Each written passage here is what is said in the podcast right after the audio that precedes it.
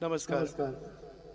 On the occasion of New Year's Eve, Namaskaram, en la ocasión de el Año Nuevo, los invitamos al Darshan con Sadhguru. También les damos una bienvenida a todos los participantes que se unen aquí en, presente, en el centro de Isha Yoga. Tenemos la oportunidad de experimentar Nadaradhana, que es un ofrecimiento de sonido al Dhyana Linga, que sucederá a la medianoche. También podemos participar en línea para uniéndose en el enlace en vivo. Ahora los estudiantes del proyecto Samskriti presentarán una danza.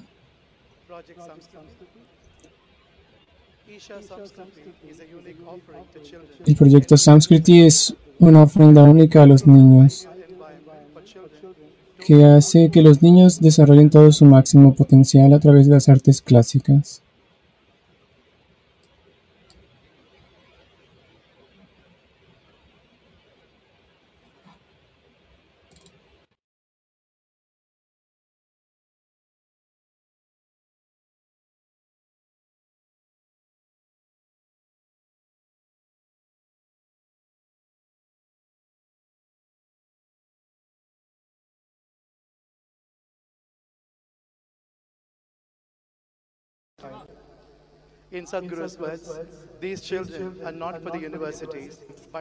En las palabras de Sadhguru, los niños que van por este entrenamiento no son para la universidad, sino para el universo.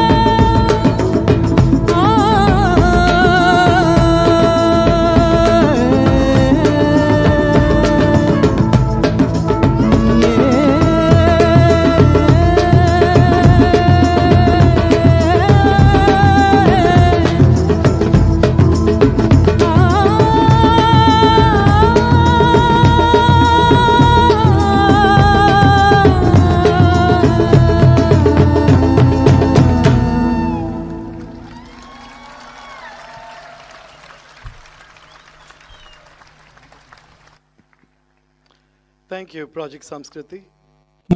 Join us now as we unveil Únanse a con visual nosotros glimpse of the ahora milestones mientras and impact we have created re- across the globe presentamos this year, un video 2023. sobre los logros que hemos hecho este año con i- la Fundación Isha. What is the mission you're on? No mission. When My experience, I'm trying to just rub it off. There's only one goal for life, for all life. This life wants to become full. This is the only goal every life has. Este es el único logro que todas las vidas quieren lograr, ser una vida completa.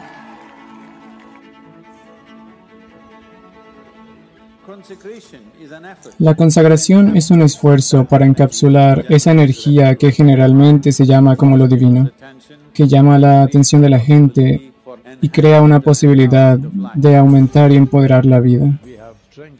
En la consagración de Bhairavi en Nepal, ella es una diosa que lleva más hacia la liberación.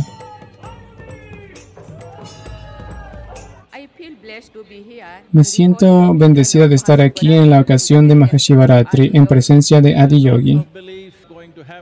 Este no es una creencia sobre ir al cielo o buscar consuelo. Esto es un día para que todos se comprometan a volverse buscadores genuinos.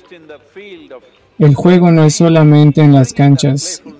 Llevar esta juguetonería a nuestra vida es importante. Hagamos que suceda. Creemos un país juguetón. Me da gusto saber que el evento se ha vuelto una herramienta efectiva para la transformación social. En la COP28 en Dubái, estos son los fundamentos de la democracia. Si el 60% de cualquier electorado dice estamos preocupados por el suelo, ¿qué tal qué hay de nuestros niños? Si no cambias esto, no votaremos por ti. Esto se volverá un asunto de las elecciones. Una vez que se hace así, se vuelve una acción.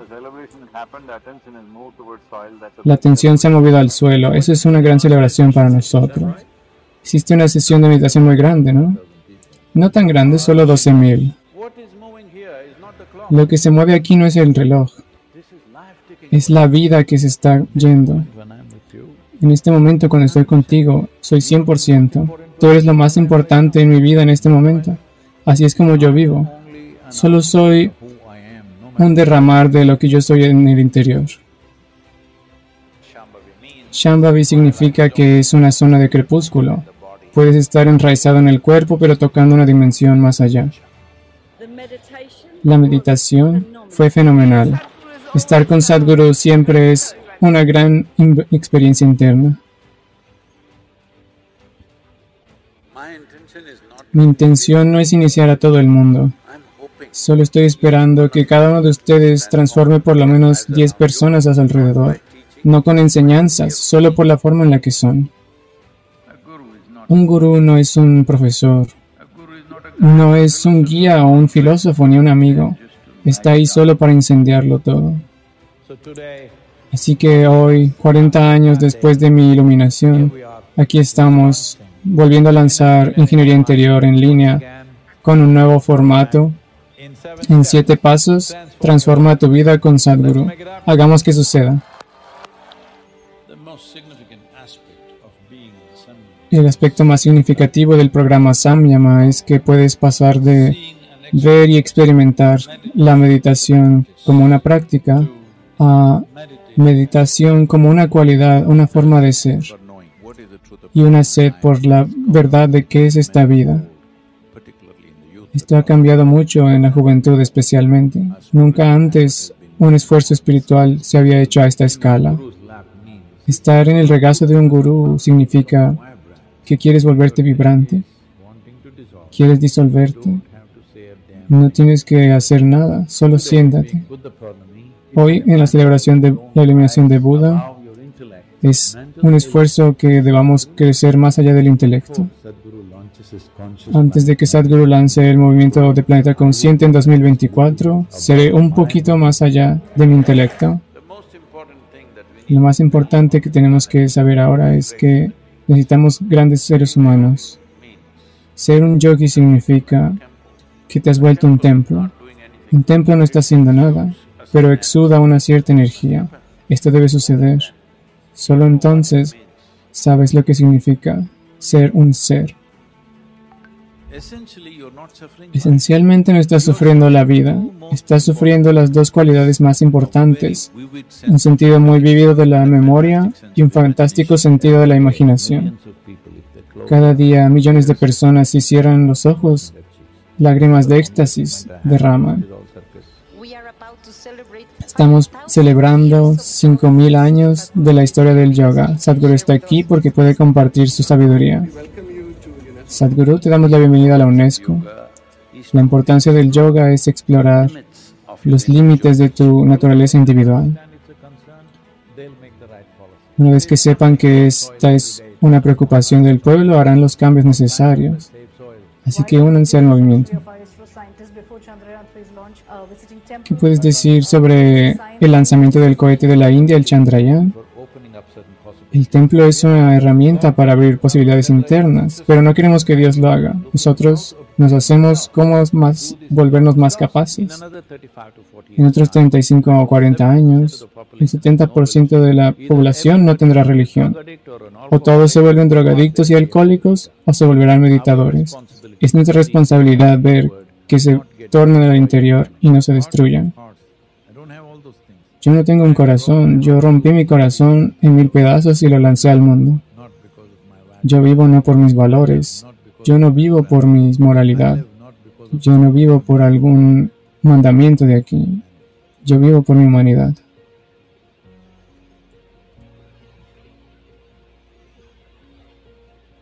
Entrepreneurship means you want to wear the hell out of your life. Los negocios significa que quieres utilizar tu vida al máximo, no quieres cómo buscar, cómo cuidar tu vida, estás buscando cómo hacer más. Y no es solo una manera de ganarse la vida, sino de hacer una vida. Esta es la decisión que tú tienes. No importa qué tan grande sea el negocio, sino cuán importante, cuán profunda sea tu experiencia. Lo importante es crear espacios en los que simplemente puedas estar en quietud y silencio. Es en el paisaje del silencio que todo el sonido ocurre. Muchas gracias, Sadhguru. Es absolutamente fantástico ver este río de devoción fluyendo. A los 85 todavía practica. Eso es devoción. ¿Qué hice para ganar este poema? Ven aquí.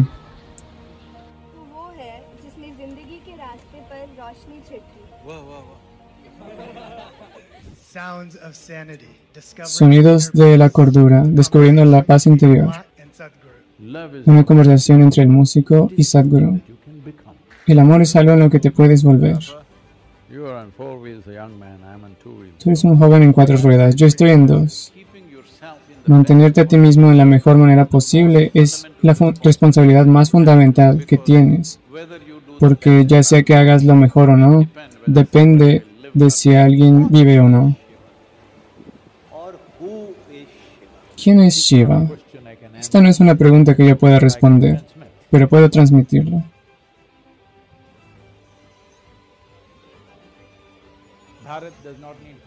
Bharat o la India no necesita un espíritu más que el de la vida. Bienvenidos a todos a este Nagapanchami.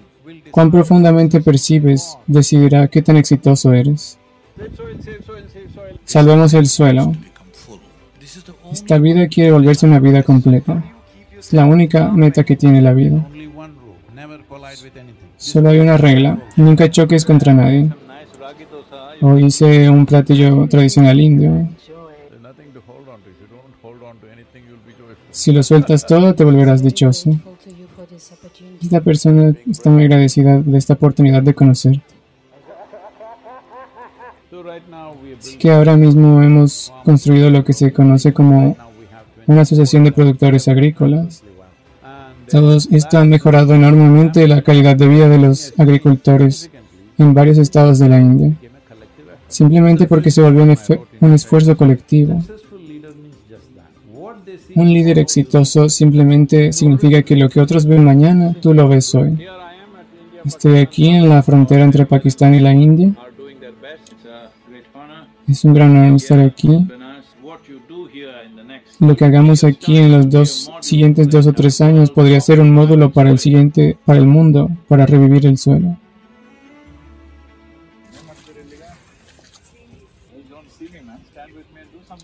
No solo me veas, hombre. Párate conmigo y hagamos algo.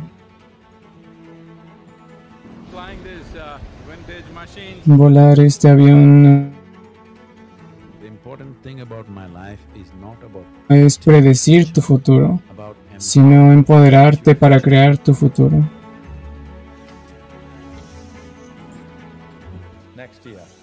El siguiente año, 2024, vamos a lanzar un movimiento global llamado Planeta Consciente. Sé parte de él.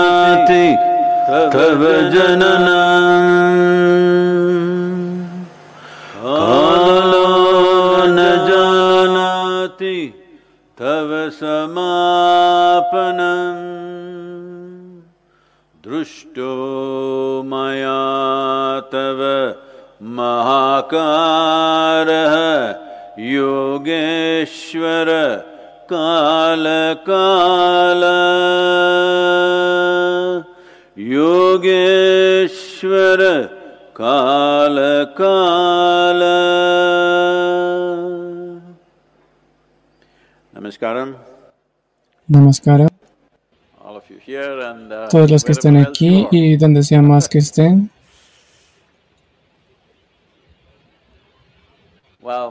Bueno, el tiempo Kala en los idiomas de la India, en los muchos idiomas de la India alrededor del país, Kala significa tiempo.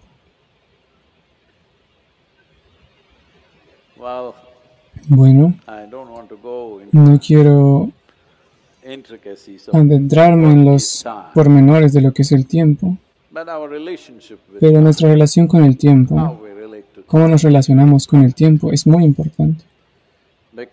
Porque esencialmente lo que pensamos que es vida es solo una cierta cantidad de tiempo. Un montón de gente parece pensar que están aquí por una eternidad. No, estamos aquí por solo una cantidad breve de tiempo. Pero estos ciclos del tiempo, como todos los seres encarnados lo conocen, ahora mismo estamos hablando de un año que termina y un nuevo año que empieza su proceso. Lo que esto significa es, como sabes, que el planeta. Fue alrededor del Sol una vez. Bueno, si la Luna va alrededor de la Tierra, la llamamos un mes. Dentro del reloj tenemos horas y minutos, por supuesto. Pero en la experiencia humana, esencialmente, el tiempo es un ciclo. Estos ciclos del tiempo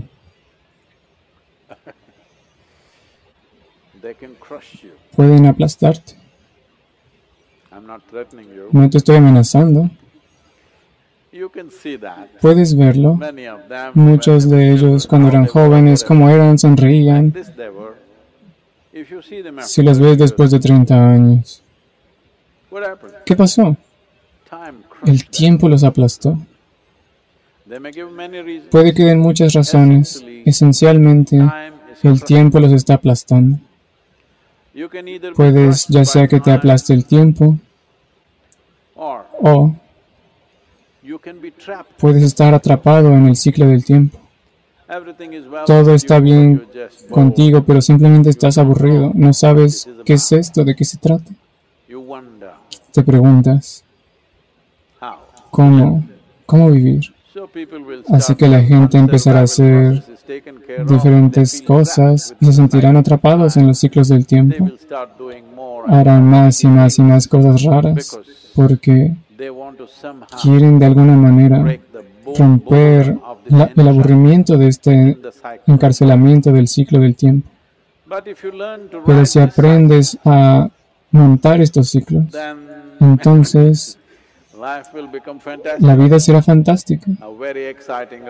Una- un viaje muy emocionante porque it is the cycles of time. Son los ciclos del tiempo lo que es el acceso a todo el universo de muchas maneras.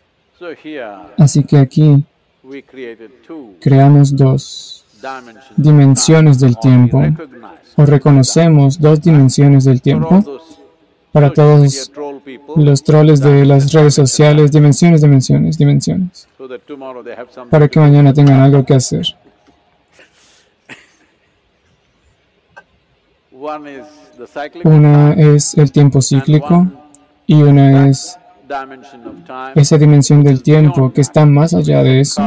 Entonces decimos Kala y Mahakala. Pero hoy en día estamos viendo el reloj y solamente unas pocas horas del año, este año va a acabar. Uh, Bueno, en términos del movimiento planetario, el nuevo año ya empezó. En esta cultura llamamos a esto un nuevo comienzo. Después del solsticio, después del solsticio de invierno, que fue el 22 de diciembre, el Agrayana empezó, un nuevo ciclo empezó, porque el movimiento hacia el sur del Sol se detuvo en ese día y luego empezó a moverse hacia el norte. Así que también se dice que es el momento, no realmente un día completo, es un tiempo pequeño en el que el Sol se vuelve inmóvil en términos de su relación con el planeta. Debemos entender que el Sol no se mueve a ningún lado. El planeta se mueve, pero en nuestra experiencia el Sol se eleva y se oculta. Así que hablamos del movimiento solar. Pero en realidad es el planeta. Entonces los nuevos comienzos ya empezaron. Este calendario que estamos siguiendo, que el mundo sigue, se volvió un fenómeno internacional. De otra manera, diferentes pueblos seguían diferentes calendarios. El calendario hindú tenía su propia manera. Hay un calendario lunar, un calendario solar, uno lunisolar, que es una combinación de ambos. Los egipcios tenían su propio calendario, los romanos tenían su calendario, los de Mesopotamia también, los nativoamericanos tenían su calendario. Diferentes maneras de calcular. Pero cuando Julio César empezó a dominar más, en ese momento el calendario romano tenía 355 días. so there was a 10-day gap. Así que había un espacio de 10 días. What to do 10 days without que a hacer number 10 días sin nada. Así que adoptaron el calendario egipcio, 365 days, que es de 365 días, 364 and o 365, 365. y luego se cambia had a 65. leap year or a leap day. También tienen un año bisiesto, que es cada cuatro años. Había un día extra. Así que eligieron ese calendario y lo adoptaron y ahora es lo internacional ahora, porque de muchas maneras hace nuestra vida más simple. De otra forma, tienes que saber muchas cosas para saber qué día es hoy. Uh, Bueno, el primer mes, mañana o esta noche, después de las 12 pm, se llama enero, porque este mes se nombró a partir de un dios. Que se llama Janus. Janus es un dios de dos caras. Una cara ve hacia el frente, hacia el pasado, hacia atrás, la otra ve hacia el frente, hacia el futuro. uh, Y in también resulta ser hemisphere, que de muchas partes del hemisferio norte es la época de la cosecha, así que la comunidad de agricultores le gustaría relajarse un poco, celebrar y planear su futuro.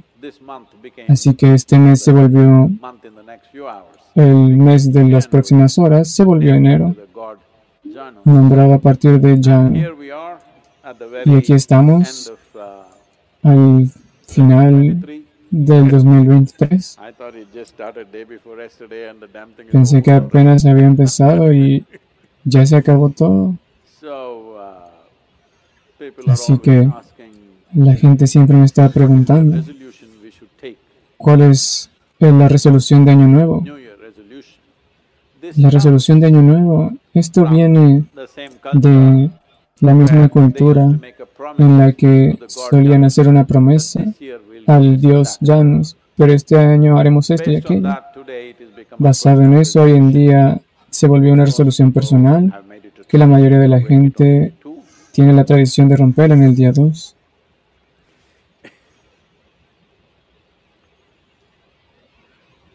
So, uh, Entonces, ¿qué resolución, debería tener en el próximo año? Lo importante es que toda la vida está anhelando volverse algo más. Si fueras una criatura diferente a un ser humano, ¿qué hacer más es muy claro? ¿Qué tanto se puede volver un árbol? ¿Cuánto un tigre? Cualquier criatura.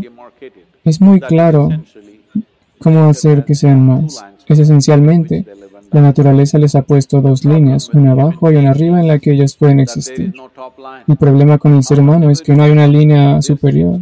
¿Cuánto más te puedes volver? Siempre parece haber algo más. These uh, Así que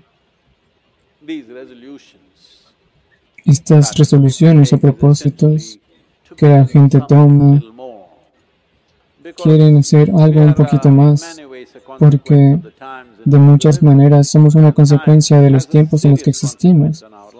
Y el tiempo tiene una consecuencia importante en nuestra vida.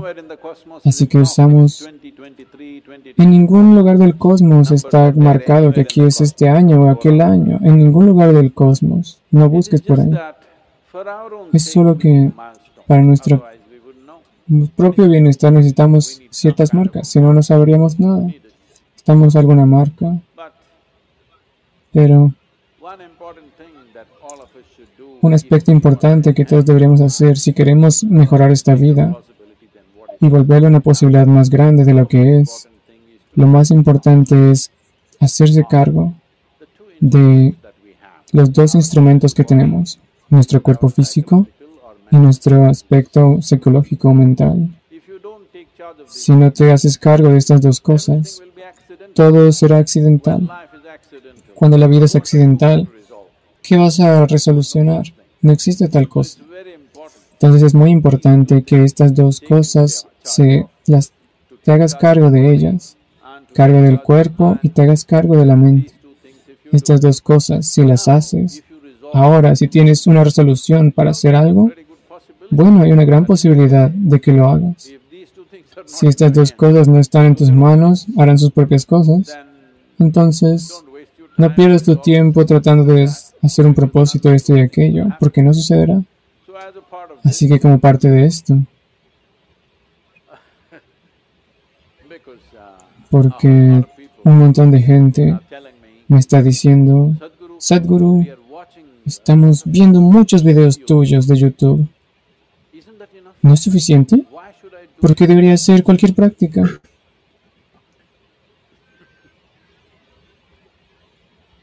Mira, los videos de YouTube son, si quieres que use un lenguaje agradable, es un proceso de inspiración. Solo es un cosquilleo. Si estás lo suficientemente inspirado, entonces debes actuar. Para que actúes, es importante que tengas algún proceso. Los videos de YouTube, si los ves, sí, es bueno, porque cambiará tu actitud y tu dirección un poco, pero no te lleva ahí. Este año, en 2023, nuestras vistas han sido 4.57 mil millones. Es lo que te estoy diciendo. Ahora, ¿cómo hacer que esta gente, 4.500 millones, que se vuelvan algún tipo de práctica en sus vidas? Y esos, aquellos que están aquí, que hacen solo prácticas en las ocasiones especiales. Hola. ¿Están aquí esas personas? Solo las noches de luna llena meditan. No, no. Las prácticas. Este es el propósito que todos deben hacer. Toma una práctica simple. Si puedes hacer ingeniería interior y Shambhavi, eso es la mejor manera de empezar. Pero, si no eres tan comprometido, toma algo que tome 12 minutos y Shakriya. Comprométete los próximos 48 días, en las mañanas y tardes lo haré. Sadhguru, no tengo tiempo. Eso es exactamente lo que digo, no tienes tiempo. Bueno, un joven hombre me está diciendo, no tengo tiempo. Eso es justo lo que te digo, no tienes mucho tiempo.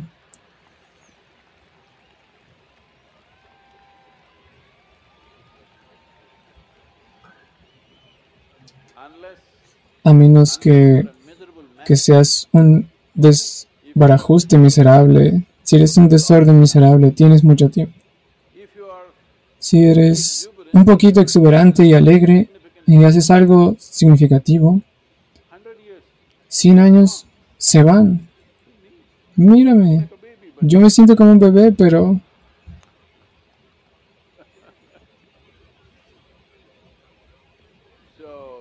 Entonces, el tiempo, no hay tal cosa como el tiempo. Para explorar el potencial humano, quien quiera que diseñó este proceso, la evolución, la naturaleza, lo que sea que creas, no planearon el tiempo muy bien. Debieron haberme dado un poco más de tiempo, al menos 28 horas al día. ¿Hola? No, solo 24. Solo esos este tanto de años. Entonces, solo si eres miserable, sientes que tienes mucho tiempo.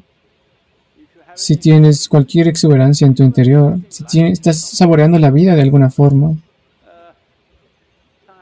el tiempo solo se acaba en, en un santiamén. No, no. Estoy hablando de la estupidez del lenguaje. El tiempo se acaba en un santiamén porque el tiempo es algo muy relativo.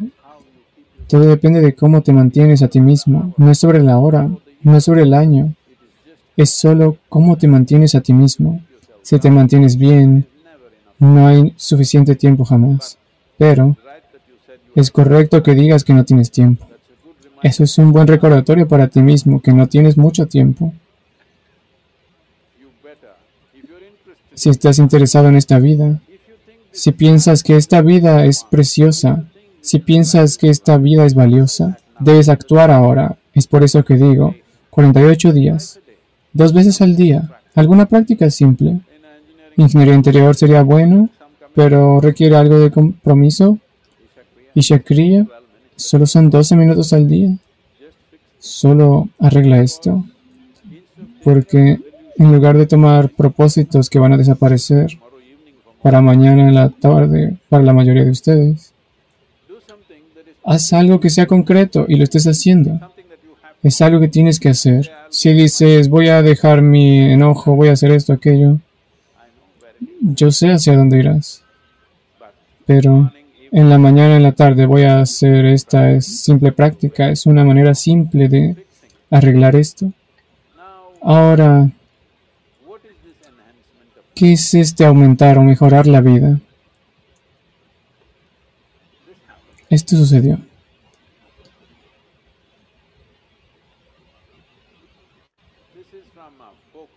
Esto es del folclore de Karnataka, un estado en la India, en el que ocurrió una vez.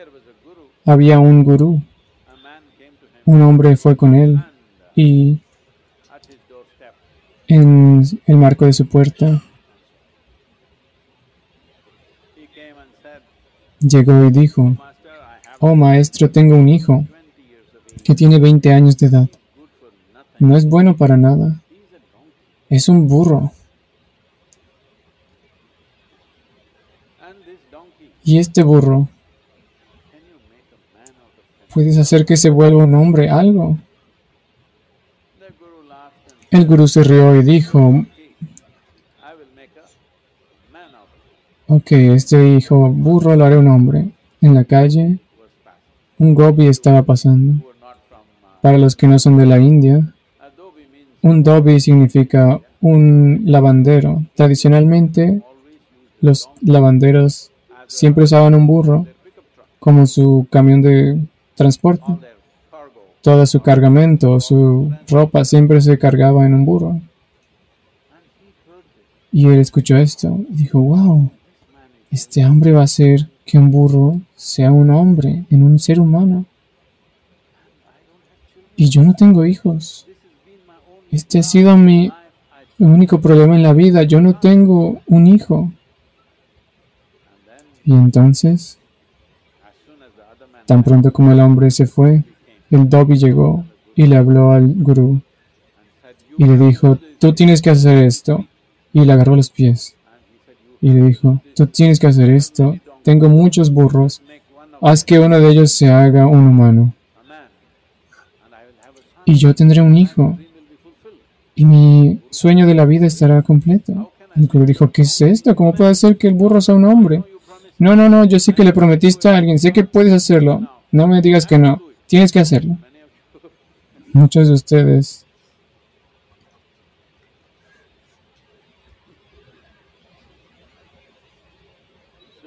Entonces el gurú trató de disuadirlo de muchas formas. Cada día en la mañana el Dobby iba, tienes que hacer que mi burro se vuelva un humano, por favor, quiero un hijo.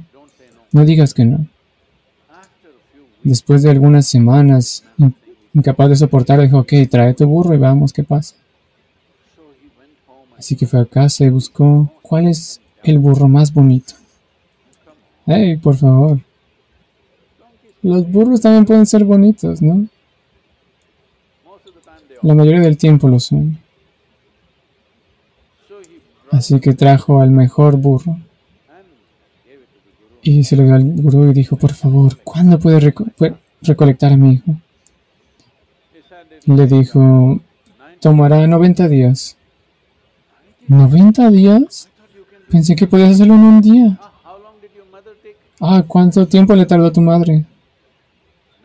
Nueve meses. 90 días está bien, vete. Entonces la idea del gurú es que en 90 días este hombre se le olvidará o perderá la esperanza, algo pues sucederá. Así que llevó al burro a su granero. Y el día 90, justo ese día, llegó el hombre en su puerta con guirnaldas de flores. El gurú vio esto y dijo, no esperaba esto. Pensó que se lo habría olvidado. Entonces le dijo, ¿qué hacemos? ¿Dónde está mi hijo? ¿Dónde está mi hijo? Oh, tu hijo. Ya sabes cuando lo convertí en un hombre, que salió como un hombre crecido y caminó lejos a un pueblo que está a una distancia de tres días caminando y ahí se ha vuelto el jefe de la aldea. Este es el nombre de la aldea, este es el nombre del hombre. Inmediatamente el lavandero fue. Tres días caminando, no importa. Quiere encontrar a su hijo. Llegó ahí. Preguntó, ¿dónde está el líder del pueblo?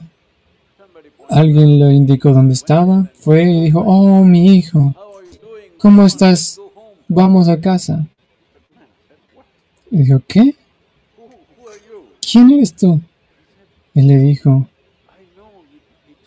sé que solo sucedió así como si nada, eras un burro. Dijo, ¿qué? ¿Me estás llamando un burro? Le dijo, no, mi hijo, simplemente parece, si pareces tanto a tu abuelo. Ya has visto esto, ¿no? Es un niño y eres así, como un tomate, y la gente dice, oh, se parece a mí. Cada padre, cada madre hace esto. Los abuelos también. Así que, ¿te pareces a tu abuelo tanto? Por favor, vamos a casa. Ese hombre dijo, ¿quién es este tonto? Llévenselo. Así que la gente llegó, le dio una buena paliza y lo sacó del pueblo. El hombre se volvió tan amargado, desilusionado, caminó tres días más de regreso, llegó al gurú y le dijo, ese maldito hijo mío no tiene gratitud. Era un burro y lo hice hombre. No tiene gratitud. Es mejor no tener hijos.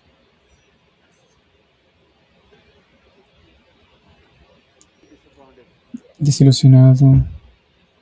Entonces el gurú le dijo, si quieres, haré que otra vez sea un burro y puedes llevarte a tu burro a casa. Ven en tres días.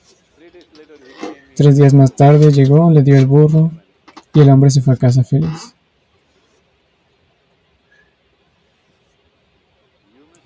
Debes entender que si eres un burro, no podemos hacerte otra cosa. Tal vez te podemos hacer un poquito más fuerte, un burro más disciplinado. Tal vez podemos poner algo de maquillaje. Decorarte un poco, eso es todo. Pero una vez que has llegado como un ser humano, no hay límite para lo que puedes volverte. ¿Quieres explorar esto? ¿O quieres hacer cositas pequeñas con tu vida? Esta es la lección que tienes. Me gustaría que tomaras esta noche pensando sobre eso. ¿Qué es? Olvídate de qué es posible y qué no es posible. ¿Qué es lo que yo quisiera hacer? Cuando digo qué es lo que quisiera hacer, no pienses en términos del mundo, quiero ser el presidente del mundo. Eso significa que estás un poquito perdido, ¿ok? Al menos este tanto, ¿cómo quiero ser? Lo que sea que sea tu idea de lo más maravilloso, el ser humano más maravilloso. Tu idea, no vayas a partir de mi idea, tu propia idea de qué es el ser humano más maravilloso que puede ser. Escríbelo. Y también escribe cinco cosas que no te permiten ser eso. Maneja estas cinco cosas. En el 2024 será un gran año, por seguro, para ti. Lo que sea que más ocurra, no podemos controlar todo en el mundo. Lo que ocurra en el mundo, no podemos controlar todo. Tenemos un poco de control, eso es todo. Pero ¿qué pasa dentro de este? Si no te haces cargo y tratas de cambiar todo tipo de cosas, no. Cambia la experiencia de tu vida, porque la experiencia humana está causada del interior, no del exterior. Ahora, ¿harás esto por ti mismo? ¿O quieres que la vida te obligue a hacerlo? ¿Sabes? Si esperas, la vida lo hace. Esto sucedió en Vijayanagar. Ya sabes, nuestros ancestros son de esta ciudad, así que Hay historias e historias de lo que ha ocurrido ahí, especialmente de Tenali Ramakrishna, que era un tonto en la corte del rey, pero el confidente. En esa época, Vijayanagar controlaba todos los puertos del oeste de la India, en la costa oeste. Cualquier puertos que hubiera, todo estaba bajo ese control. Así que controlaban todo el mercadeo que ocurría en esa época. Decían que en una base eh, anual usaban todas estas riquezas en sus campañas militares, pero Tenali Rama no era un soldado, nunca fue a la batalla. Pero debido a que Krishna Devaraya tenía algo de apreciación por él, Tenali tenía su propio caballo árabe, un gran caballo. Así que un día estaba andando en este caballo, yendo a la feria del pueblo. Había un mercader de caballos que era, era muy polarizante y ambicioso y, y vio este caballo tan bonito y lo quería. Así que se detuvo a Tenali Rama y le dijo, yo compraré este caballo, 100 piezas de oro. Tenali Rama dijo, este caballo no está a la venta. Es parte de mi familia. No está a la venta. Entonces le dijo, está bien, 125 piezas de oro. Le dijo, no pierdas tu tiempo. No está a la venta, ya te lo dije. Entonces continuó, 300 piezas de oro. Entonces Tenali Rama dijo, mira, esto es un caballo que no tiene precio. Así que no hay precio que puedas dar. Así que te lo daré gratis. El hombre dijo, se abrieron sus ojos y dijo, ¿qué? ¿Me lo vas a dar gratis? Le dijo, sí, porque 300 piezas de oro por un caballo como este sería un insulto. Así que te lo daré gratis. Lo único es que con mi látigo para el caballo tres golpes. Dijo, ¿qué? Pero la ambición, ya sabes. Tres azotes con el látigo, te quedas con un caballo tan bonito y gratis. Dijo, está bien. Entonces Tenali Rama anunció a todo el pueblo entonces lo hicieron que se inclinara, le bajaron los pantalones en frente de todos y tomó su fústiga por el caballo. Tal vez la fusta del caballo es la primera cosa supersónica que crearon. Cuando la azotas, rompe la barrera del sonido. Así que Tener Rama practicó un poco por algún tiempo y después estaba esperando y todo el pueblo estaba esperando ver cómo le iban a dar los azotes, porque era ambicioso y grosero con todo el mundo, así que todos querían tener este placer de ver cómo lo azotaban. Así que un golpe, un azote, cortó la piel y el hombre gritó y pensó que iba a huir. Pero ya sabes, ya le dieron uno, solo dos más, y tiene un caballo. Y otra vez se inclinó. Tenari Rama practicó. Y fue el siguiente. Gritó, oh, por favor, suficiente, no. Estaba a punto de correr. Después pensó, ya tomé dos. Solo uno más. Está bien y se sostuvo fuerte, apretó los dientes y se agachó. Esperó y esperó. El último azote no llegaba. Cuando se volteó y vio, Teneri Rama había guardado su azote, su fústiga y se subió al caballo. Y le dijo, ¡Ey, termina el último! Le dijo, no, haré el tercero cuando yo quiera. Hasta entonces el caballo es mío. Así que, ¿quieres que la vida te azote?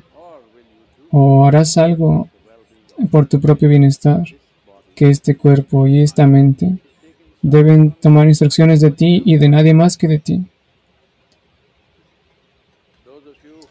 Los que piensan que Sadhguru o algún espíritu me hablan, ningún espíritu debería hablarte a menos que tú les pidas que hablen. ¿Hola? Sí. Esto es importante. Si alguien habla en tu cabeza, solo debes saber que te estás yendo hacia una enfermedad mental. Así que M de salud mental. Hola. No, no, te estoy enseñando letras. M de enfermedad mental. M de marihuana. O M de meditación. Tú decides. M de meditación. Debemos hacer que esto suceda porque ahora mismo todos los indicadores en el planeta, todos los estudios muestran que en los siguientes años las enfermedades mentales van a ser los problemas más grandes de la humanidad. Los porcentajes son muy horribles. Los científicos dan porcentajes así, no lo sé. Si lleguemos a esos porcentajes, no hay manera que podamos vivir aquí, porque están diciendo que para el 24, el 50% de la población podría necesitar algunos remedios en términos de tratamiento. 50%. Bueno, en los Estados Unidos, el cirujano general declaró que uno de cada dos americanos se sienten solitarios. Si dos de ustedes se sienten juntos y uno se siente solitario, ¿qué diablo sucede con el otro? La soledad, debes entender, es el periodo de incubación para la enfermedad mental. Si empiezas a sentirse solo, sentado alrededor de la gente, te sientes solitario. Solo debes saber que estás cocinando una enfermedad y va a llegar.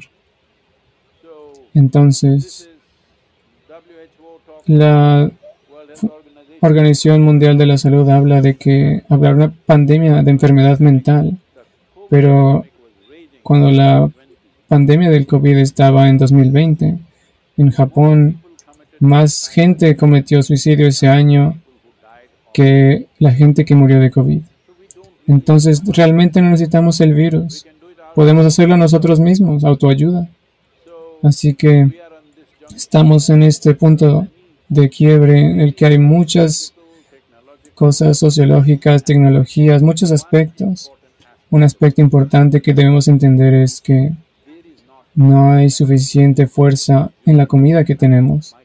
No hay micronutrientes, como lo hemos hablado muchas veces. Muchos estudios se han hecho y algunos dicen que en el 1920 si comías una naranja en California, los nutrientes que recibías de esa naranja, si los quieres obtener ahora, debes comer ocho naranjas. Ocho. Estas naranjas grandes.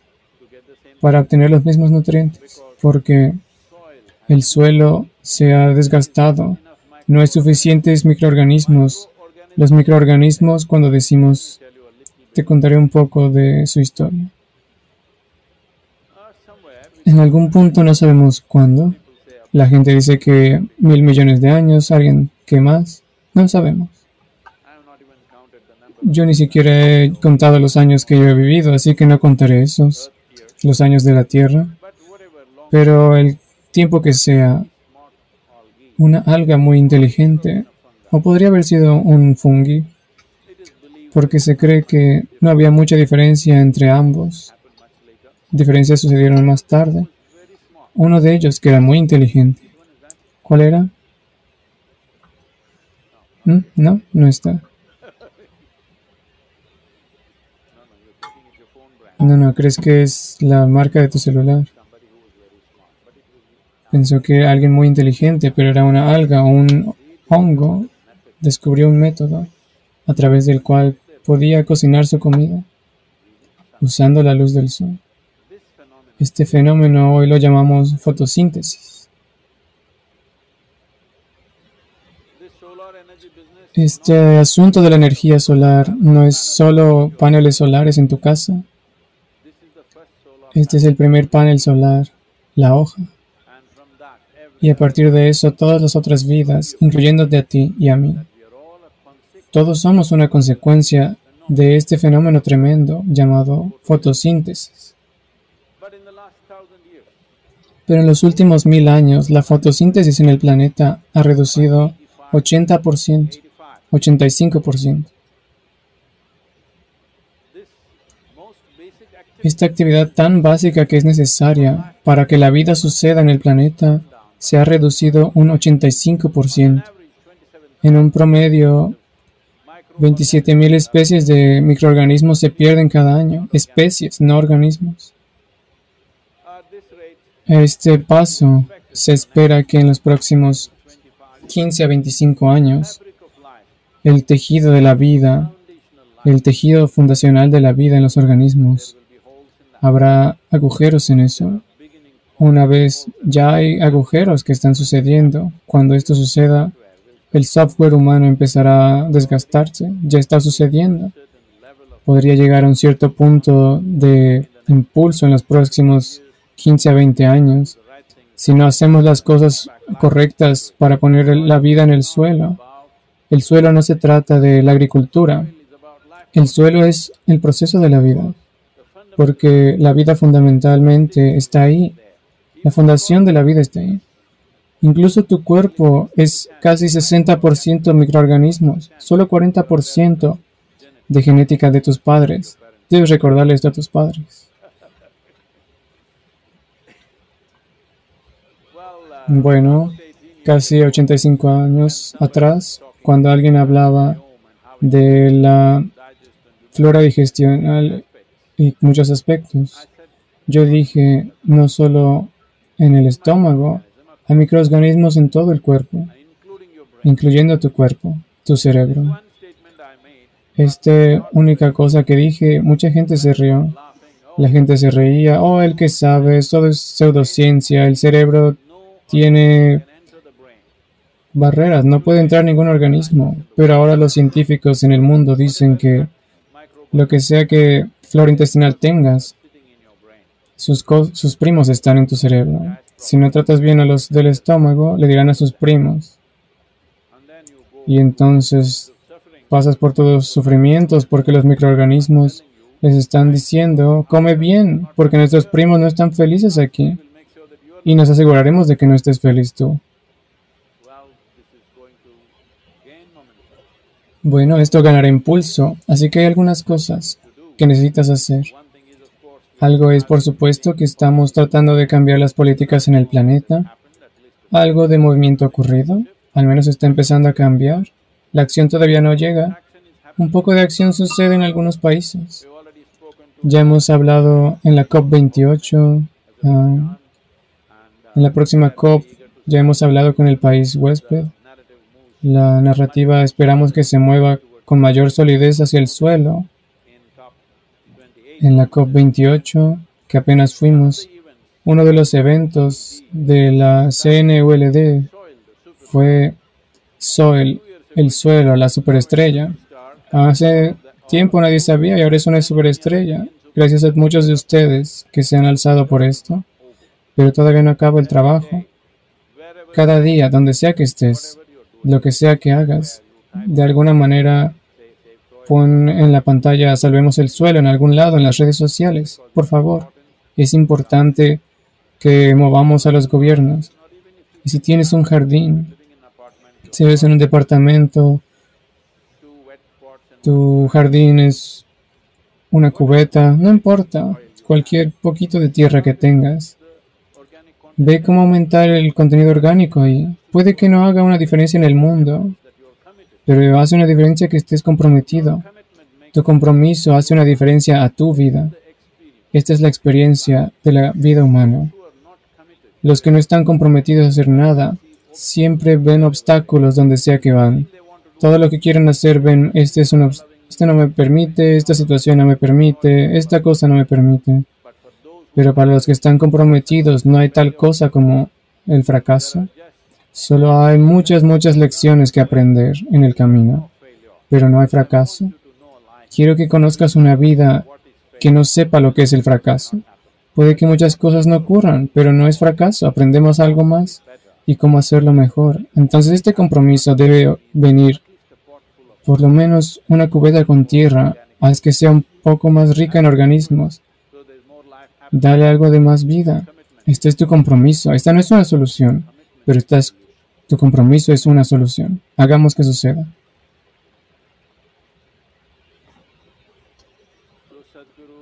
Entonces, Sadhguru, yo ya estoy haciendo mucho trabajo, Sadhguru. Me estás dando más, Sadhguru.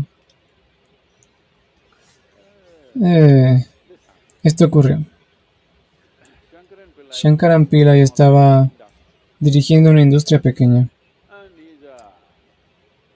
Y era un hombre. Un día uno de los trabajadores llegó y le dijo, Señor, estoy haciendo el trabajo de tres hombres, necesito un aumento. Shankaran Pillai dijo, ¿quiénes son esas otras dos personas? Tengo que despedirlos y no te voy a dar el aumento. Entonces, no pienses que estás haciendo más de lo que puedes hacer. Solo estás haciendo lo que puedes hacer, pero lo estás haciendo quejándote. Todos hacen solo lo que pueden hacer.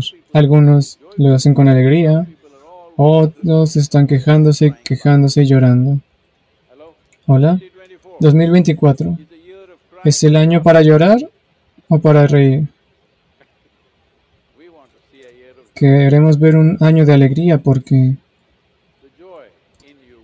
la alegría en tu interior no depende del clima, porque este cambio climático lo digo, no depende de las muchas cosas que suceden en el mundo, muchas cosas feas que pasan en el mundo a diario, no dependen todo eso, solo depende en cómo te mantienes a ti mismo, porque la experiencia humana está causada del interior. Si te haces cargo de esta cosa, tú no eres un impedimento en tu vida. Esto debes lograrlo. Otros impedimentos en el mundo no van a irse solo así. Tienes que trabajar en eso, sin fin. Pero tú no eres el problema en tu vida. Este tanto debes hacerlo para el 2024 y el resto de tu vida. ¿Hola? Hey, eso no es un sí. Ah, eso está mejor. Entonces, esto sucedió. ¿Ya has escuchado de es- este que ahora es famoso, no en esa época? El ahora muy famoso maestro Zen Lao Tzu. Lao Tzu en sus años 80 estaba en su lecho de muerte. Vivió una vida en la que enfrentó muchas situaciones. Lo acusaron innecesariamente de muchas cosas. A lo largo de su vida, la sociedad le dio muchos problemas, pero él estaba siempre feliz, un día y otro, y continuaba haciendo sus cosas. Hacia los ochentas se volvió razonablemente famoso. Para entonces tenía algunos discípulos y tenía un pequeño lugar. Entonces es la tradición en la cultura zen que cuando el maestro está muriendo, los discípulos se unen para hacer, para pedir el último mensaje, porque todos estos otros días nunca lo escucharon. ¿Tú también? No vas a venir a molestarme cuando me esté muriendo, ¿o sí? Dime. Muy bien. Eso me libera de muchas cosas. Entonces se reunieron a su alrededor y le dijeron, Maestro, tu último mensaje, ¿cuál es el secreto de tu alegría? Le preguntaron. Lao Tzu dijo, ¿qué? Ah, ¿el secreto de mi alegría? No, nada, no hay secreto. Es solo que cada día cuando me despierto, esta pregunta surge en mi mente. Hoy seré alegre o miserable. Hasta ahora, simplemente elegir alegría es todo. Estoy diciendo, es simplemente tu elección. Ya sea que seas alegre o miserable, es simplemente tu elección. Si no ejerces tu elección, no podemos llamarte un ser humano. Te llamaremos una criatura humana. Porque esta es la diferencia fundamental entre una criatura y un ser. Una criatura significa que es instintiva, compulsiva, una reacción a la situación a su alrededor, o situaciones. La atmósfera definirá la cualidad de una criatura. Un ser significa que sabes cómo ser. Si sabes cómo ser, la atmósfera a tu alrededor, las situaciones a tu alrededor, no deberían decidir cómo eres. Tú, eres el que decide cómo eres. Si esto te comprometes con esto este año y estos 48 días, un proceso simple si lo haces, fácilmente lo puedes conseguir. No es una gran tarea enorme. Oh, Sadhguru, mi ira, mi miedo. Deja esas cosas. Debes entender que tu ira, tu miedo y lo que sea que tengas, estas no son tus cualidades. Estas son las cosas que tú creas ahora mismo. Tienes una máquina que se equivoca, que saca miedo, enojo. También puede sacar alegría, amor, éxtasis, dicha. También puede sacar esto. Solo tienes que entender el mecanismo de cómo este cuerpo y esta mente funcionan.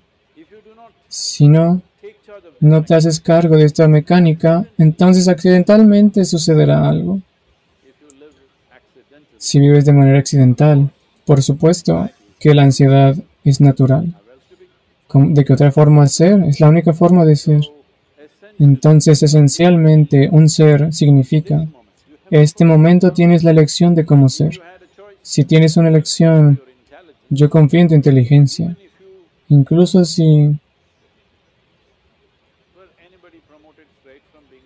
¿Alguien lo promovieron directamente de burro a humano? No, fueron a través de todo el proceso de la evolución. Eso es bueno, en caso de que estén ahí. Incluso si estás ahí. Significa una vez que te has vuelto un ser humano, incluso si fuiste un burro ayer, tienes una elección. Esto es lo que ser humano significa. Esto es lo que un ser significa. Tienes una elección de cómo ser ahora mismo. Si haces esta elección, Sé que tienes la inteligencia para elegir la mejor posibilidad para ti mismo. Hagamos que suceda. Escuché que hay muchas preguntas, por favor.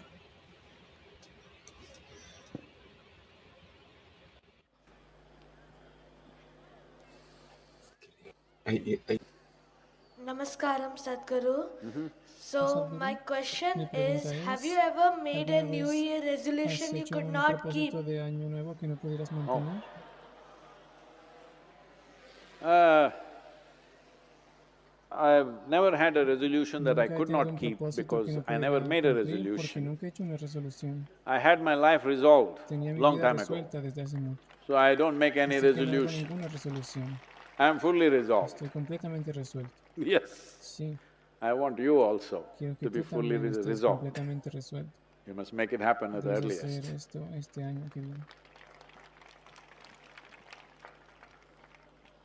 Namaskaram, Sadhguru. Namaskaram, Sadhguru. Where are you? On your left. 45 degree.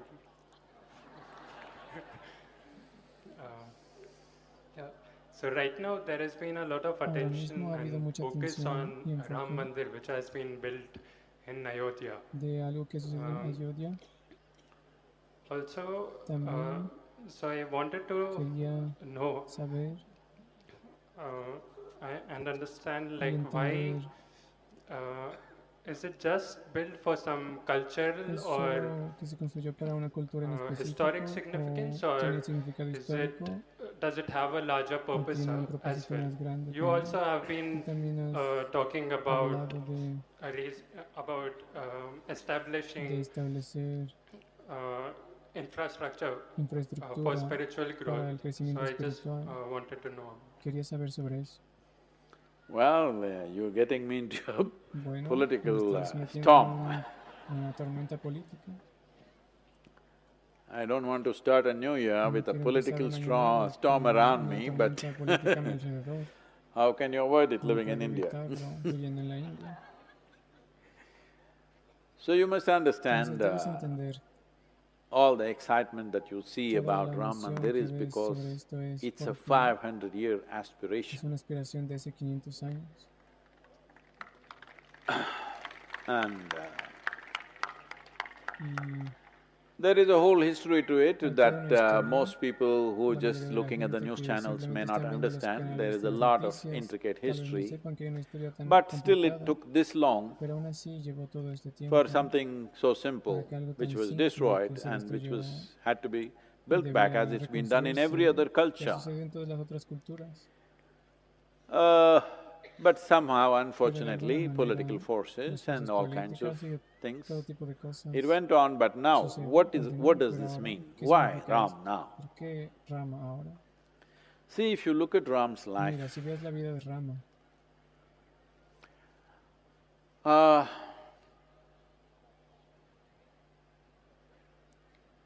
nearly six thousand plus years, I think, ago, till recently, he still had real estate issues. That long. When he was alive, at the age of nineteen, he was coronated as a king.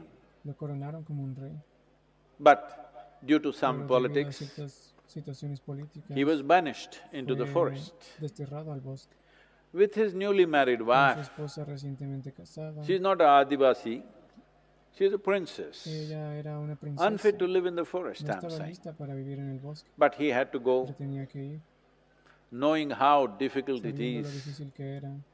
to live in the en jungle la with this young Con woman. esta joven mujer. His brother left his family and he also went because it's not a honeymoon, no es una luna de miel, it is for hardship. es, pa- es una dificultad. Somebody is being sent into the forest. Alguien lo envían al bosque no para una para ver que la vida se vuelve muy difícil.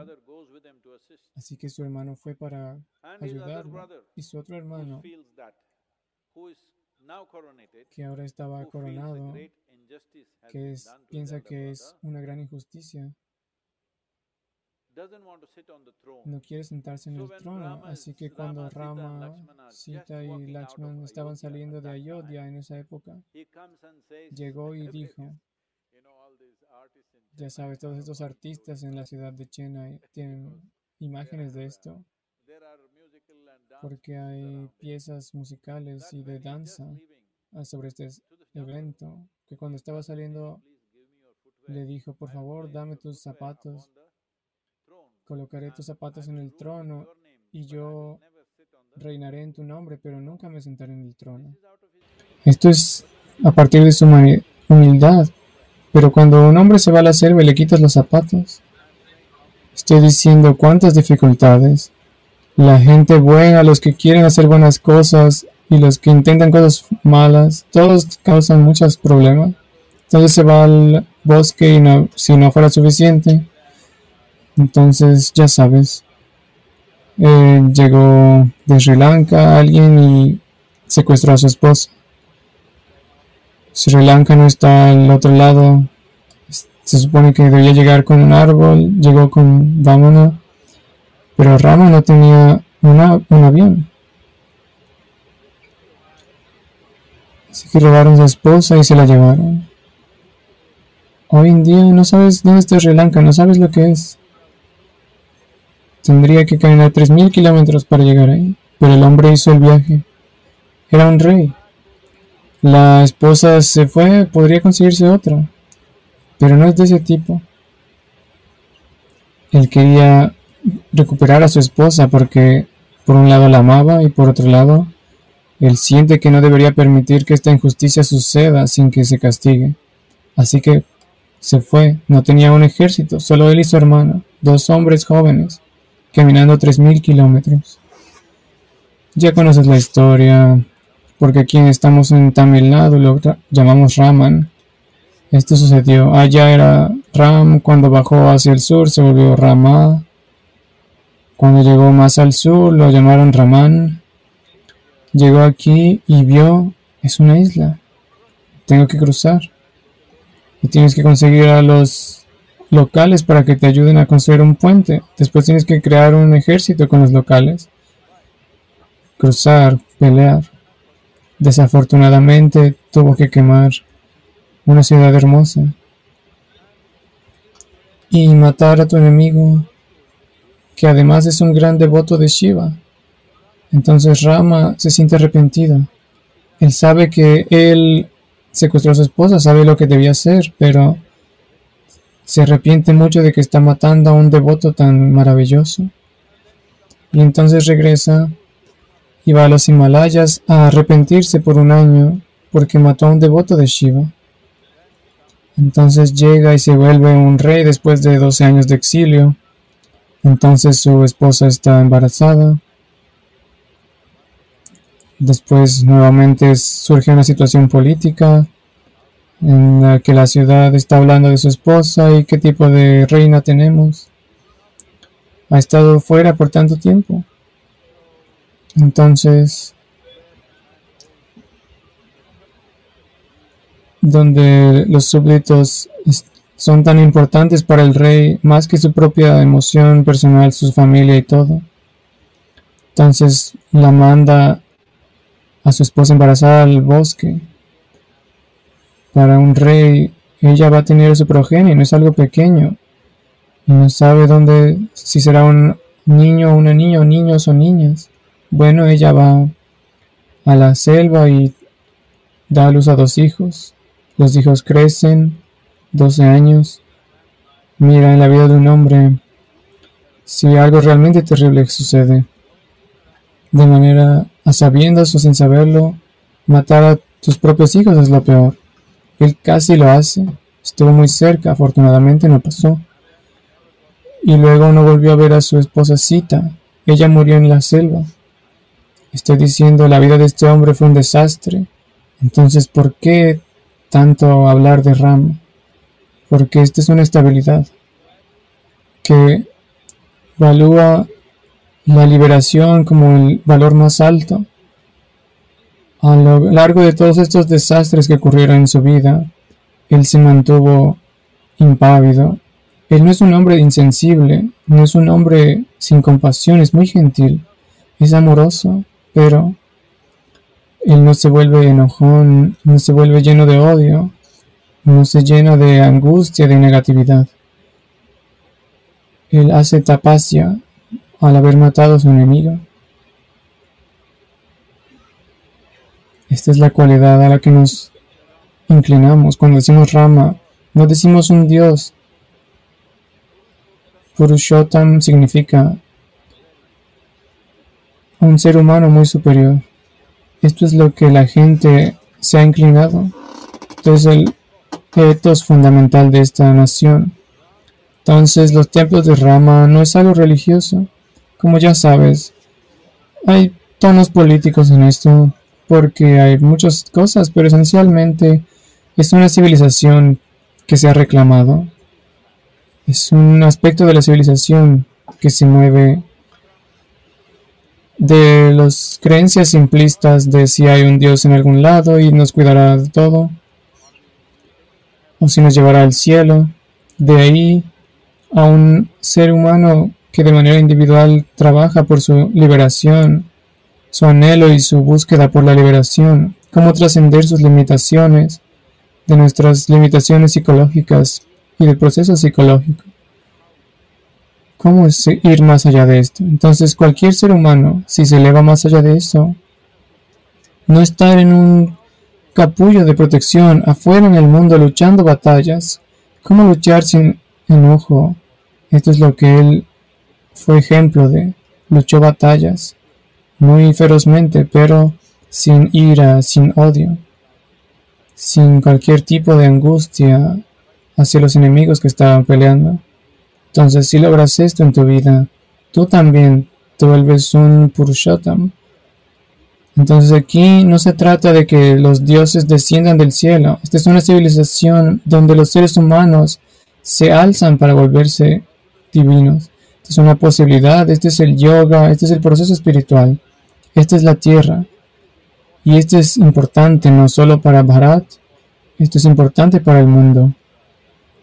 Así como en el video algo salió. Mira, eh, en los próximos años, por lo menos el 70% de la gente no tendrá ninguna religión. Las religiones se irán en la próxima generación. Ahora mismo en los Estados Unidos, estoy hablando del 2018, estadísticas de ese año, En 2018, antes del COVID, en todos los formularios que la gente llenaba, el 29% decía que no tenían religión. En Reino Unido, 32% de la gente decía no religión. En Europa del Oeste, el 43% decía que no tenía religión. Te digo, en otros 35 años, más del 70% abiertamente declarará que no tiene religión. Cuando esto suceda, cuando esto suceda, la aspiración para conocer a Dios, la aspiración de ir al cielo, cuando esto se vaya, ¿qué harán los seres humanos? Una cosa es, pueden volverse alcohólicos, drogadictos y hacer cosas raras, o pueden volverse meditativos. Quiero hacerte esta pregunta. Una vez más te pregunto. M de enfermedad mental, M de metanfetaminas, marihuana, M de meditación. ¿Qué vamos a hacer con este mundo? Esta es la responsabilidad importante en esta dirección. Este templo de rama y estructuras similares que representan esa cualidad son importantes porque la gente necesita un icono para representar estas aspiraciones.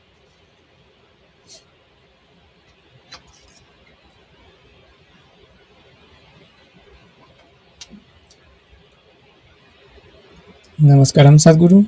¿Dónde estás? Ah, bien.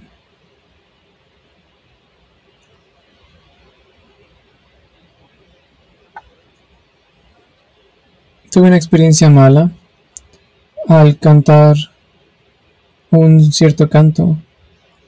Eh, desde entonces he tenido dificultad para tratar, lo intenté hacer un poco aquí, pero no funciona. ¿Podrías ayudarme?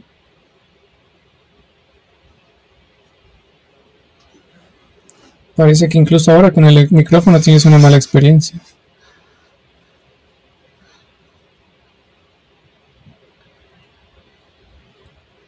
Shankaran Pillai fue a una expedición de caza con un, amigo americano.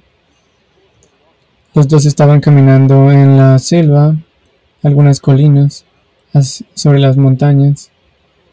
Por supuesto, tenían que cargar un rifle. Además de eso, su amigo estaba llevando una caja metálica, una jaula metálica en sus hombros. Shankaran Pillai estaba cargando un poste de concreto. Como los dos estaban resoplando subiendo la colina, se detuvieron. Y Shankaran Pillai vio a su amigo y le dijo, ¿por qué llevas esta jaula de metal en una expedición de El hombre dijo, si un oso llega, me puedo, me voy a meter a la jaula y me encerraré y estaré seguro. Después Shankaran le dijo, está bien, tiene sentido. Y continuaron subiendo y conforme se hacía más inclinada la montaña, entonces se detuvieron de nuevo y el otro hombre le preguntó, ¿y tú por qué llevas un poste de concreto? Entonces Shankaran le dijo, imagina que algún animal llega, que me persigue, yo soltaré el poste y correré mucho más rápido. Ustedes son así. Cosas innecesarias las cargan en su cabeza y después dicen, ¿por qué todo es tan problemático? En el canto Yogeshvara es algo muy simple. El canto no te dará una mala experiencia. La gente tiene experiencias malas entre hacer algo y no hacer nada. ¿Sí o no? La gente tiene malas experiencias porque no están con educación, tienen malas experiencias porque fueron a la escuela, tienen malas experiencias porque no están casados, tienen malas experiencias porque se casaron, un sinfín de cosas. Entonces, tus malas experiencias con el canto no tienen nada que ver con una con la otra. Tu mala experiencia con cualquier cosa que hagas en la vida no tiene que ver con eso. Eso es lo que he tratado de decirte continuamente, que la experiencia humana sucede desde el interior. ¿Qué está sucediendo desde el interior si no te haces cargo de eso y piensas que un canto lo está haciendo? Oh, por favor, Sadhguru, puedes... De repente me sentí miserable. Esto sucedió. Escuché este sonido, luego me sentí miserable. Oh, vi la cara de esta persona, se veía como, como un monstruo o lo que sea. ¿Cómo se llama ese dicho del norte de la India? Como sea, la cara de la mala suerte la vi y de repente sentí una mala energía. Maldita sea eres tú. Entiende esto. Por lo menos para el año que viene, entiende esto. Las experiencias malas, las buenas experiencias, todo tipo de experiencia. La fuente eres tú. Si no arreglas eso, las cosas sucederán accidentalmente. Tal vez suceda un accidente cuando hagas el canto, pero podría suceder sin el canto. Le pasa a millones de personas en todo el mundo sin ningún canto. Por favor.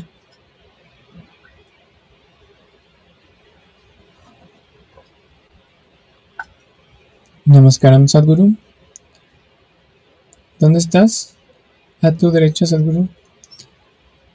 En las próximas semanas hay una consagración que ocurrirá en el ashram de Bangalore del Mahashula y Nandi. ¿Podrías contarnos qué significan estos símbolos?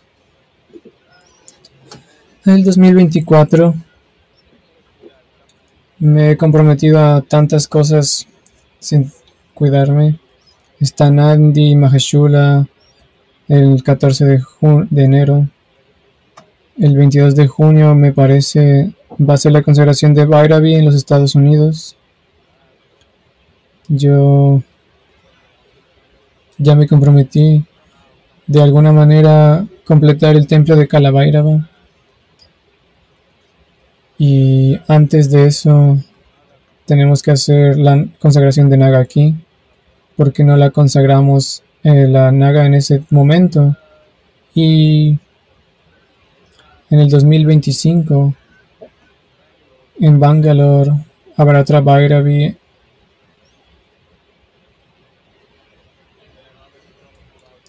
ya están hablando de en el 2026 la consagración en Bombay en 2027 en Delhi Todas estas son consagraciones importantes. Yo... Entonces estas consagraciones e iniciaciones son terribles para mí porque tengo que lanzar mi vida al exterior. Pero eso es para lo que estoy aquí. De otra forma, simplemente podría tontear con salvemos el suelo y alguna cosa. Ya sabes que no tome mi vida de esta forma. Pero esto debe hacerse porque cuando estás en un espacio consagrado, te toca en lo que llamamos como Vijnanamaya Kosha. Para todos los fans de YouTube también les digo, no les estoy desilusionando. Está bien estar inspirado, pero la inspiración debería llevar a la acción. ¿Por qué la iniciación y las consagraciones son importantes? Es porque te toca en el cuerpo etérico. No sabes lo que es, no tienes idea de lo que es. Eso significa que no puedes arruinarlo.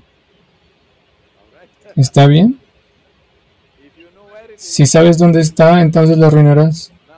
Ahora no sabes dónde está, así que no puedes arruinarlo. Esa es la seguridad de las iniciaciones y consagraciones. Si te enseño cualquier cosa, en 15 días lo retorcerás y volverás al mismo lado. Llegaste a ingeniería interior, tomamos tanto tiempo diciéndote cómo tu experiencia de la vida, tu propia vida es tu responsabilidad. Sadhguru, fui a casa y le dije a mi esposo que él es responsable por lo que ocurre en la casa y simplemente se enojó. Te dije tú eres responsable de tu vida. ¿Por qué le dijiste que él es responsable? No, no, tú me dijiste a mí, ¿no debería decirle que él es responsable? De esta manera lo retuerces y lo cambias de muchas maneras. Entonces es por eso que encontramos la seguridad de la iniciación y la consagración, para que te toque en un punto en el que no sabes cómo arruinarlo. Es seguro. Las iniciaciones y las consagraciones son una seguridad en contra de la gente tonta que constantemente hará algo Mira, si hay una herida que está sanando, no puedes mantener, no puedes quitar las manos de ahí. Tienes que rasguñarla y hacer que sangre de nuevo. Porque no puedes mantener tus manos lejos de ahí hasta... Tienes que arruinarlo de alguna forma. Eso es, lo que llamamos karma, que son los patrones antiguos que vuelven a suceder. Entonces los espacios consagrados son muy muy importantes para las generaciones futuras, esta generación y las futuras. Conocer la vida de una manera más sutil, no simplemente pensar de cómo sobrevivir en el mundo. Ahora mismo nuestra educación, nuestro sistema educativo se ha vuelto principalmente cómo sobrevivir mejor que alguien. Porque alguien, ya sabes, ahora decimos MBA. En el pasado, cuando yo estaba creciendo, debes hacer MBS. De otra forma, solo eres otra cosa más. Ahora se le llama MBA. ¿Por qué? Porque puedes sobrevivir mejor que otros. No todo el mundo, no estoy diciendo que sean todos, pero no todo el mundo va a ir a la medicina porque tienen pasión sobre conocer el sistema humano y encontrar soluciones para la salud humana. No hay una pasión como esa en la mayoría de la gente. Van ahí porque ese título les dará algo de significado en la sociedad, tal vez dinero, tal vez prestigio. Lo mismo sucede con todo. No sé, tal vez pienses que mis porcentajes son crueles, pero He estado en tantas universidades con tantos estudiantes. Por favor, dime si soy cruel. Tal vez puedo recalibrar mis porcentajes. Yo creo que 15% de los estudiantes realmente están ahí por la pasión de aprender esa materia en específico, que de alguna manera los ha emocionado. El resto están ahí porque si haces esto y esto, te conseguirás esto y esto en la vida. ¿Estoy siendo muy cruel?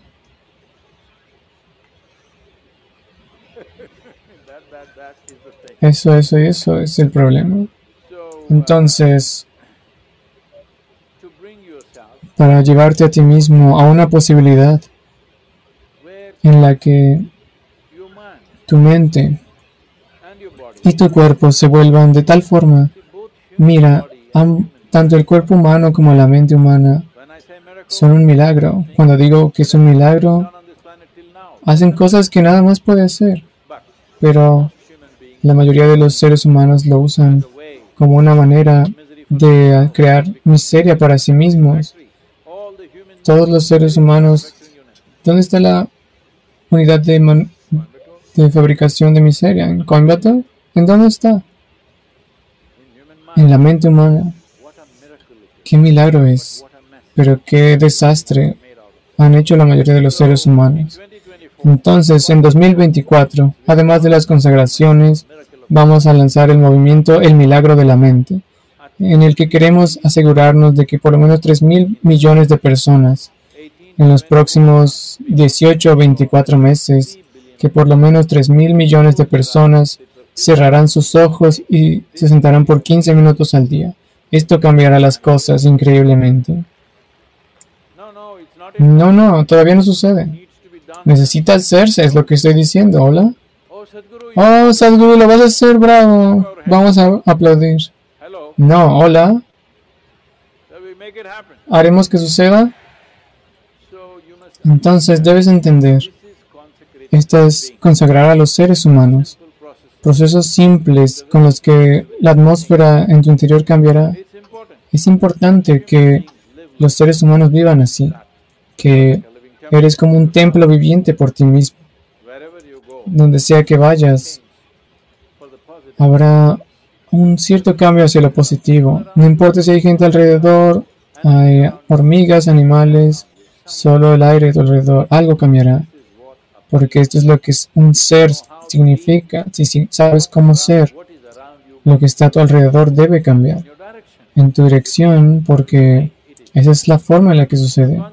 Entonces las consagraciones tratan de esto y como sabes, está en la ciudad de Bangalore, en Chikabalapur. Chikabalapur tiene muchas historias, pero también es una región de agricultores en un cierto imperio. Vamos a regresar de nuevo porque desde que empecé a crear esto en el centro en Bangalore, tantas historias de la niñez me han regresado, cuántas están relacionadas. Lo que la mente humana puede hacer significa que es así. Una vez sucedió que Krishna de Varaya estaba, el rey se enfermó. Todos los doctores iban, lo examinaban, trataban de darle medicinas. Nada sucedía, no se mejoraba y continuaba empeorando. Entonces Krishna de Varaya fue y buscó a Tenali Rama porque todos los doctores perdían y se equivocaban y se estaba enfermando más. Así que dijo, Tenali, haz algo. Le dijo, ¿qué puedo hacer? Yo no soy doctor, no sé nada de esto. Haz algo. Me estoy yendo. Entonces, como no sabía qué hacer, profundamente preocupado de que su emperador iba a morir, simplemente caminó al pueblo y iba en el pueblo. Era un hombre muy observador. Simplemente se sentó y vio que había un vendedor sentado ahí en un estado tan profundo de miseria. Lo observó, fue con él y le preguntó, ¿por qué estás así? Entonces el hombre dijo, ¿qué hacer? Soy un vendedor de sándalo. En mi ambición por ganar más dinero, compré un enorme cargo de madera. Pensaba que podría venderlo. Pero no hay manera de que pueda vender esto. Los prestadores de dinero me van a matar. Ya me están molestando en mi casa.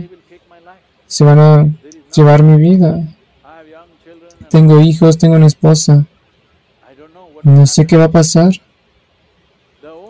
Lo único que podría ser, a lo mucho, sería si, si el rey muere.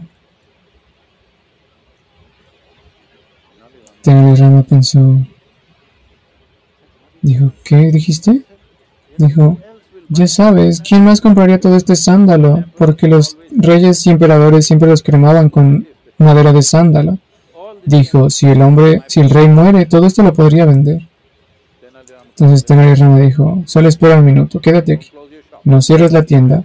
Fue a casa, tomó el dinero, compró todo el sándalo. Y el hombre sonrió y dijo, oh, gracias. El rey se recuperó.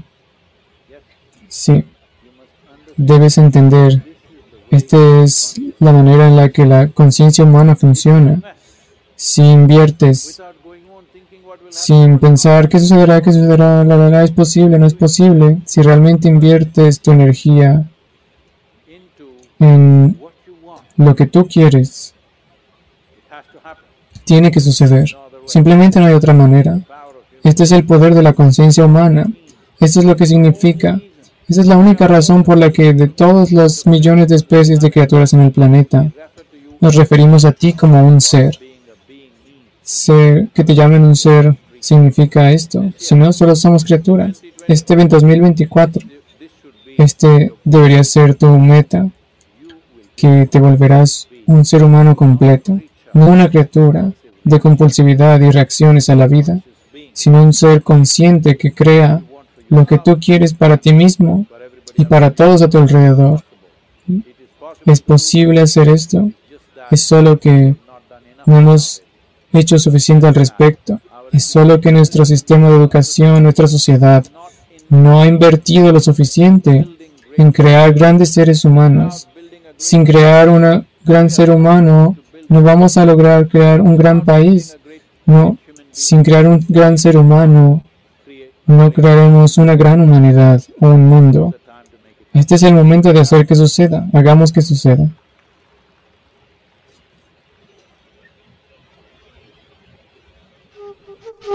Woo-woo-woo!